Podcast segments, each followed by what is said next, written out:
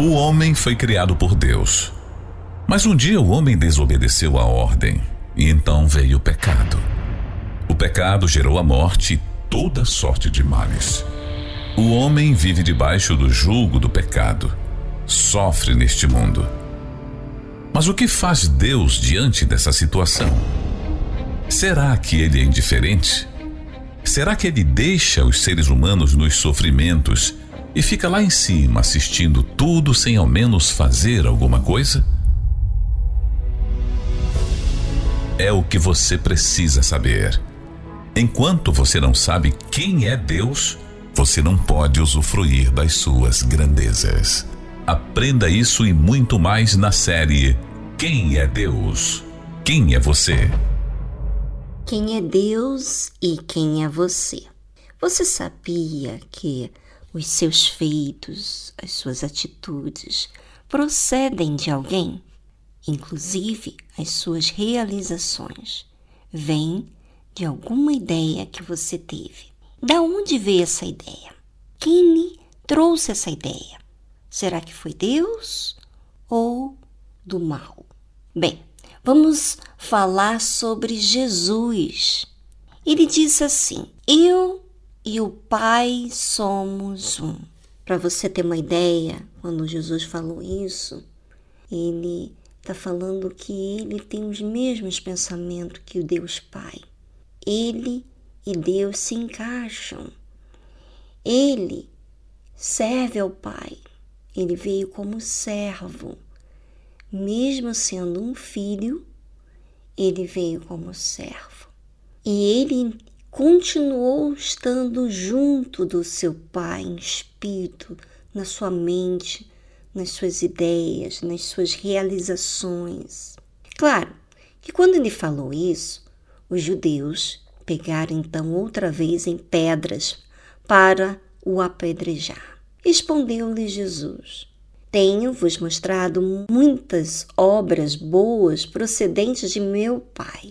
Olha, o que eu faço está ligado ao que o meu Pai pediu, para você ver o que, que é estar um com o Pai.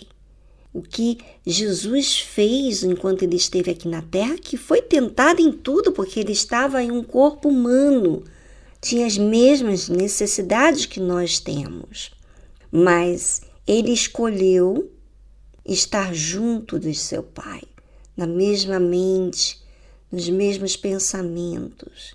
E Jesus perguntou: Por qual destas obras me apedrejais?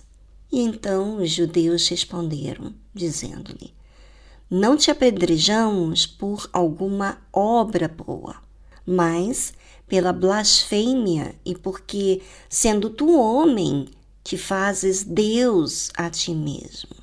Respondeu-lhe Jesus: Não está escrito na vossa lei? Eu disse: Sois deuses. Quando você pratica os pensamentos de Deus, você coloca em prática a palavra de Deus, você guarda, você defende aquilo que você tem ouvido da palavra de Deus, aquilo que você tem aprendido, você tem focado nisso, você passa a ser um com Deus. Você passa a ter os mesmos pensamentos que Ele. E quando você acata isso, você passa a ter Deus dentro de você. Então, quando Jesus disse Respondendo eles, disse: Não está escrito na vossa lei, eu disse, sois deuses? Quando a gente passa a praticar os ensinamentos de Deus, passamos a ter Deus dentro da gente. Então vamos agir como Deus. E Jesus continua: Pois se chamou os deuses aqueles a quem a palavra de Deus foi dirigida, e a Escritura não pode ser anulada, aquele a quem o Pai santificou e enviou ao mundo, está falando sobre ele, vós dizeis blasfemas, porque disse: Sou filho de Deus? Olha, Deus o havia separado, Senhor Jesus, e o enviou ao mundo. E quando esses judeus que o rejeitaram, que se sentiram ofendidos, quando Jesus falava que era filho de Deus, que quando se falava filho de Deus, estava falando que era Deus. Então Jesus falou assim: Se não faço as obras de meu Pai, não me acrediteis. Mas se as faço e não credes em mim, crede nas obras, para que conheçais e acrediteis que o Pai está em mim e eu nele. Olha como é que as obras procedem de alguém. Se Jesus tinha os mesmos pensamentos que Deus Pai, e as pessoas estavam rejeitando o Senhor Jesus porque ele dizia ser filho de Deus, Jesus fala assim: dando a oportunidade deles aceitarem, acatarem o que Jesus estava falando. Creia nas obras. As obras que eu tenho feito, creia, para que você conheça e acredite no Pai que está em mim e eu nele. Sabe, isso fala muito porque mostra como que Jesus estava ligado a Deus. E a pergunta: será que você tem estado ligado a Deus? Os mesmos pensamentos, a mesma forma de pensar? Será que você tem se sujeitado aos pensamentos de Deus, tem acatado? Ao menos por enquanto, você que de repente diz assim: ai, parece que Deus está longe, mas olha as obras, olha como que Jesus fazia com o pecador, com o doente, como que ele lidava com as pessoas, com a verdade, com os ensinamentos, algo que não vinha desse mundo, não vinha de um, um ser humano normal, somente aquele que está ligado com o Pai. Bem, vamos a uma trilha musical. Enquanto isso, pense sobre você. Será que você, as suas obras procedem de Deus? Será que você está ligado a Ele? Bem, é com você. Já voltamos.